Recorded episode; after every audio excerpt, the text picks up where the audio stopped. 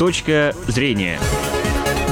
Добрый день, уважаемые радиослушатели. В Ижевске 13 часов и почти уже 32 минуты. В эфире программа «Точка зрения». У микрофона журналист Марина Дресвяникова. Ну и традиционно по пятницам у нас в эфире программа, подготовленная совместно с аппаратом главного федерального инспектора по Удмуртии. Я напомню, что по пятницам мы приглашаем в студию только первых лиц и обсуждаем здесь только самые актуальные темы. Ну и мой сегодняшний гость – руководитель управления Россвязь-надзора по Удмуртии Михаил Лапин. Добрый день, Михаил Алексеевич. Добрый день. И объявлю номер телефона 59 63 63. Вы уже знаете его и знаете, что можно нам позвонить в течение ближайших 20 минут и задать вопрос моему сегодняшнему гостю. 59 63 63. Ну, а говорить мы сегодня будем, Михаил Алексеевич, о безопасности. Безопасности в интернете, о безопасности в плане сохранения наших каких-то персональных, личных данных. Как э, вот э, сохранить, что ли, личное пространство в интернете, вообще возможно ли это? Это? Что вы делаете для этого? Как вы контролируете и работаете с такими ну, некрасивыми явлениями в интернете, как те же самые группы смерти, те же самые экстремистские сайты, которые, в общем-то, развелись в последнее время очень э, в интернете и активно работают. 59 63 63, еще раз напомню номер телефона, уважаемые слушатели, если вас волнует эта тема, пожалуйста, звоните. А ну давайте мы начнем раз, разговор вообще с того, как вы можете повлиять на вот это интернет-пространство. Оно вообще подвластно контролю какому-то. Значит, ну, во-первых, Марина Александровна, у нас управление называется не Росвязьнадзор теперь уже, а Роскомнадзор. Ага. Роскомнадзор, ну, это так, угу. к слову, да? Угу. Но тем не менее. Если говорить о контроле интернета, то сами понимаете, что такое интернет, да? Один известный персонаж сказал, что как-то сказал, что объять необъятное невозможно. Но тем не менее, как бы мы, безусловно, э, над этой темой работаем, и нам вменено заниматься контролем и надзором средств массовой информации.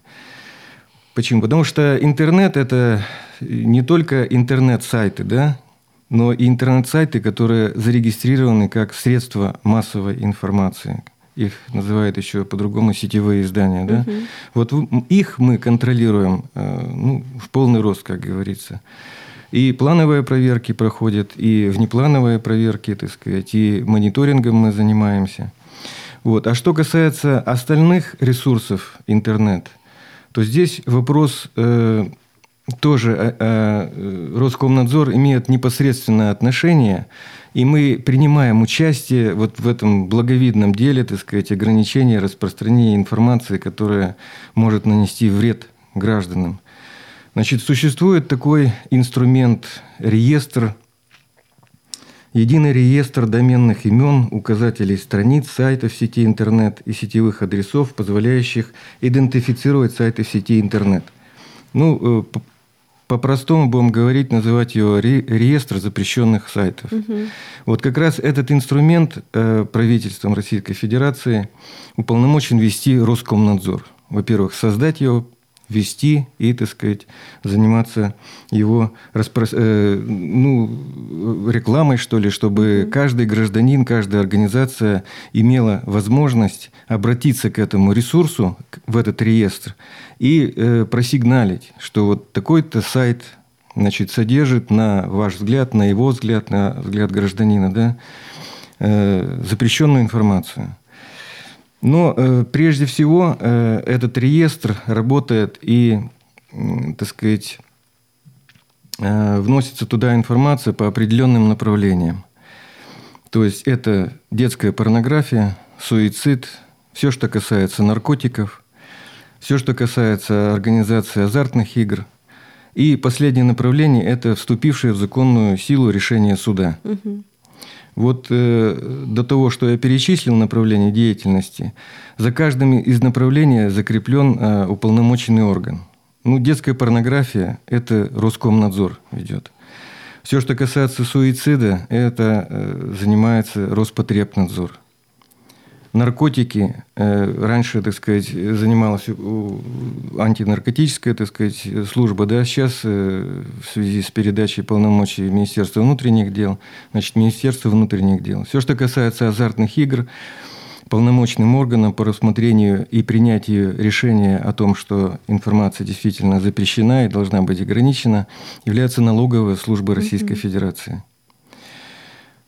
Вот и То есть чтобы... вот эти структуры, по сути дела, определяют, нужно ли э, запретить да, этот сайт или да, не нужно. Да, то есть эти угу. структуры рассматривают, содержится ли на этом интернет-ресурсе запрещенная информация, которая угу. должна быть заблокирована, которая не должна дойти, так сказать, до граждан и, ну, и навредить, э, другими словами. Да?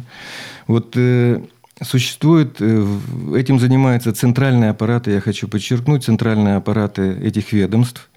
То есть там существуют специальные, так сказать, эксперты, которые э, рассматривают любое обращение и принимают решение. Если, э, допустим, что-то касается наркотиков, значит, соответственно, МВД рассмотрело решение и направляет вот свое решение в Роскомнадзор. Роскомнадзор незамедлительно его вносит в реестр этой запрещенной информации. И, так сказать, она туда э, как бы э, остается там. Дальше, чтобы эта информация была запрещена, порядок такой. Ежедневно, ежесуточно, не менее двух раз в сутки из этого реестра все операторы на всей территории Российской Федерации должны сделать выгрузку. Выгрузку той информации, которая находится в этом реестре. И ограничить доступ к тем сайтам, которые в этом реестре есть. Угу. То есть пользователь, который получает услуги интернета, допустим, да, он захотел зайти на какой-то сайт, а этот сайт э, уполномоченным органом внесен в реестр, оператор связи, соответственно, ограничил к нему доступ, к нему уже попасть невозможно. Угу. А все Там... провайдеры, ну, я понимаю, провайдеры, да, они так называются? Ну, по, операторы, по сути, связи, операторы, операторы связи. связи, да. Они все выполняют это Они требование? все выполняют, но, э, так сказать, мы за этим тоже следим. Угу. Конечно, не всегда получается. Вот, и иногда нам приходится их привлекать тоже к ответственности. Угу. Но такое случается все, все реже и реже. Тем более, что сейчас э, вот этот, э, так сказать, отслеживание, что ли, нами, как выполняет эту обязанность операторы связи, оно поставлено, будем так говорить, ну, немножко автоматизировано. Каждый оператор на своей сети разместил, э, так сказать, будем так говорить, аппаратное, аппаратик, который смотрит, насколько, э, так сказать, оператор связи ограничил доступ ко всем сайтам, которые находятся в реестре. Если он что-то не ограничил, оператор связи, да, то сразу аппаратик выдает сигнал нам – ну, так вот, образно говоря. А мы уже привлекаем к ответственности. Вот, а вот скажите, насколько быстро происходит вот эта реакция? То есть, например, если ну, человек, гражданин, увидел да, какой-то, ну, где-то на каком-то сайте какую-то информацию, которая, как он считает, угу. и, или призывает там, к экстремизму, да, или там, ну, та же самая порнография, призывы к суициду, он об этом заявляет и до того момента, как произойдет закрытие этого сайта? Вот Значит, сколько ну, времени? Существует определенный порядок, э, так сказать, но это максимум 5 дней. То угу. есть вот он, допустим, написал заявление в это, да, э, заполнил эту форму, что вот на таком-то сайте, на ее взгляд, находится информация, ну, допустим, там о суициде что-то, да, какие-то угу. признаки там и так далее. Значит, Роскомнадзор э, обрабатывает поступившие сведения, направляет эти сведения в уполномоченный орган. Угу. То есть инфо, э, система взаимодействия уже организована между вот этими уполномоченными органами. То есть по системе взаимодействия этот запрос уходит в уполномоченный орган, в Роспотребнадзор. Там специалисты его смотрят. В течение суток, суток они должны дать ответ обратно угу. оператору связи. Э, в смысле, Роскомнадзор. Роском... Если э, там содержится действительно, э, так сказать, такая, такого рода информация, оператор связи осуществляет поиск Э, кто из операторов, так сказать, здесь причастен, и направляет ему запрос уведомления, что значит, вот принято решение, что, так сказать, вы должны ограничить доступ э, как бы к этой информации. Оператор связи, э, если это не он сам предоставляет услуги, а какой-то ну, хостинг там, и так далее, mm-hmm. владелец, да, он его уведомляет. Проходит еще, допустим, сутки. Но максимум этот процесс может затянуться на 3-5 суток, вот так вот. И потом уже он, если информация как бы носит запрещенный характер. Если нет, то ну нет и нет. Но максимум это 5 суток. Хорошо. Ну, мы защитили себя таким образом от э, скажем, плохой информации, а как защитить свою информацию личную, персональную в интернете, угу. чтобы никто э, посторонний человек не мог с ней ознакомиться, или такое в принципе невозможно во всемирной паутине?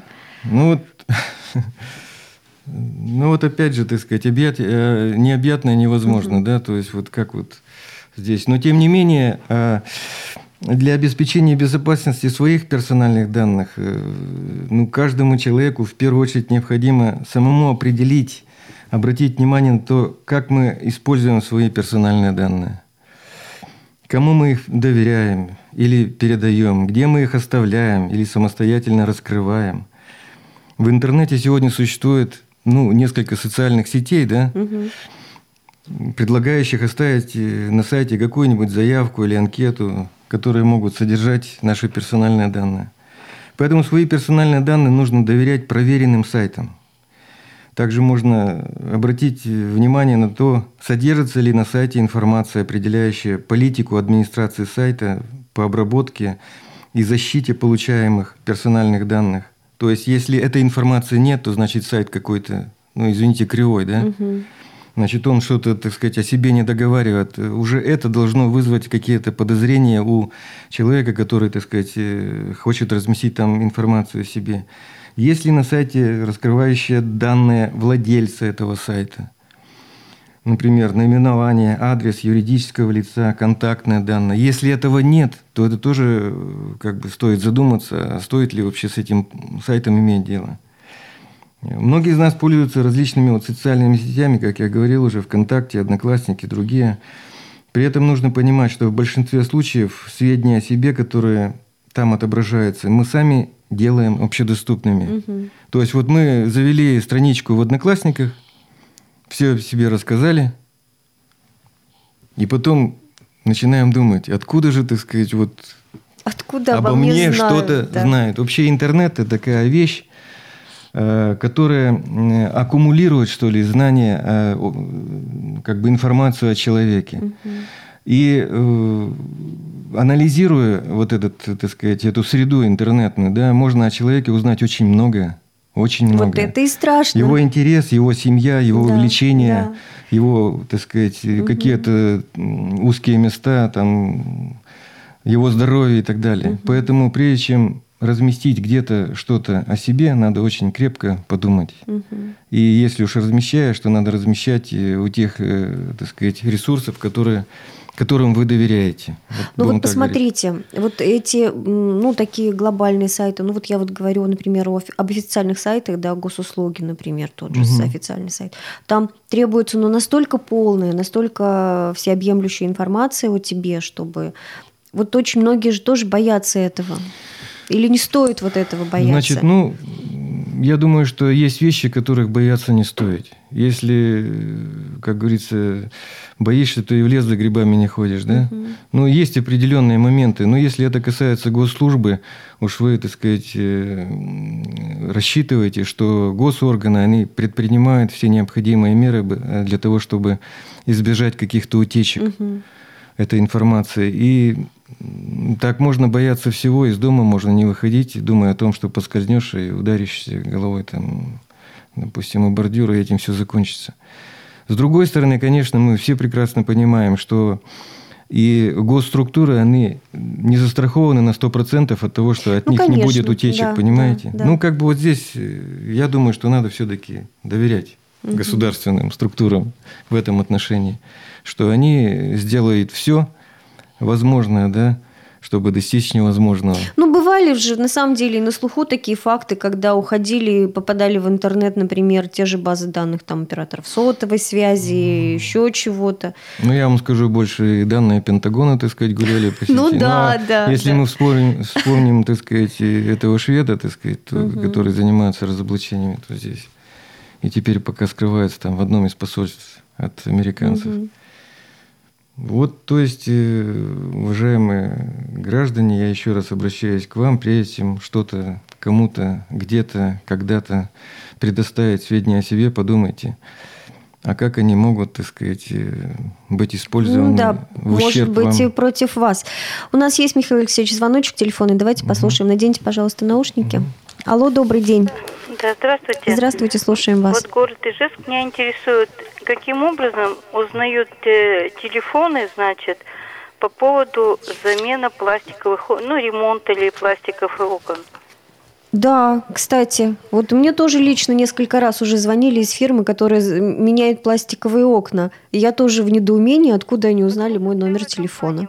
Честно сказать. Откуда это происходит? Значит, э, представьтесь, пожалуйста. Алло? Город Ижевск. А как вас звать величать-то? Да не обязательно. Не обязательно. А, не ну, как хотите. Вот она... Э, Значит, ну, э, что я могу сказать? Вот прежде всего, э, сам номер телефона, он, так сказать, не является персональными данными, он, в общем-то, носит обезличенный характер. И вот эти все службы рекламные, они просто ну, не задумываясь, говоря, э, берут э, номера телефонов с потолка и начинают обзванивать всех подряд. А вы знаете, Михаил Алексеевич, э, ситуация такая, что к тебе обращаются по имени-отчеству. Вот это вот факт, он ведь... А имя, отчество и номер телефона – это уже личные данные. А вот это вот, так сказать, уже говорит о том, что мы где-то, когда-то, кому-то, так сказать, сообщили, как вас зовут, ваш номер телефона оставили. Вот придя в магазин, допустим, какой-то сетевой да, маркетинг, значит, вы, вам предлагает э, продавец э, а, оформите карточку, чтобы получать потом бонусы какие-то маленькие там угу. на копеечку, да. Но потом э, и дает подписать, так сказать, договор о том, что вот э, между вами, так сказать, заключается вот такое Э, условия, но при этом вы подписываете, не задумываясь. Да, но в этом договоре мелкими буквами написано, напечатано то, что вот вы даете согласие на распространение в рекламных целях ваших данных. Фамилия, имя, отчество, номер телефона, что к вам, так сказать, для продвижения продуктов, как вот этой фирме, так и другой. Угу.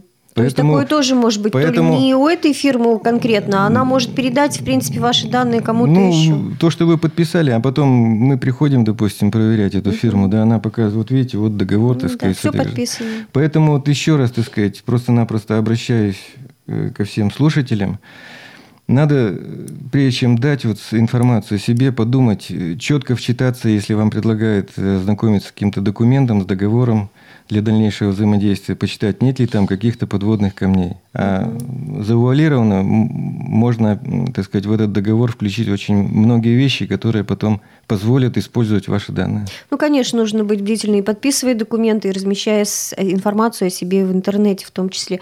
Михаил Алексеевич, время наше подходит к концу. Я по традиции прошу вас напомнить, куда можно обращаться людям в случае, если какие-то возникнут проблемы, в том числе и по защите персональных данных своих. Да, уважаемые слушатели, э, значит, у нас телефон 58 66 44.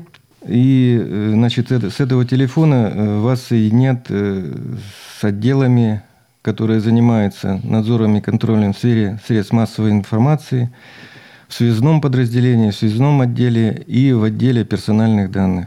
Угу.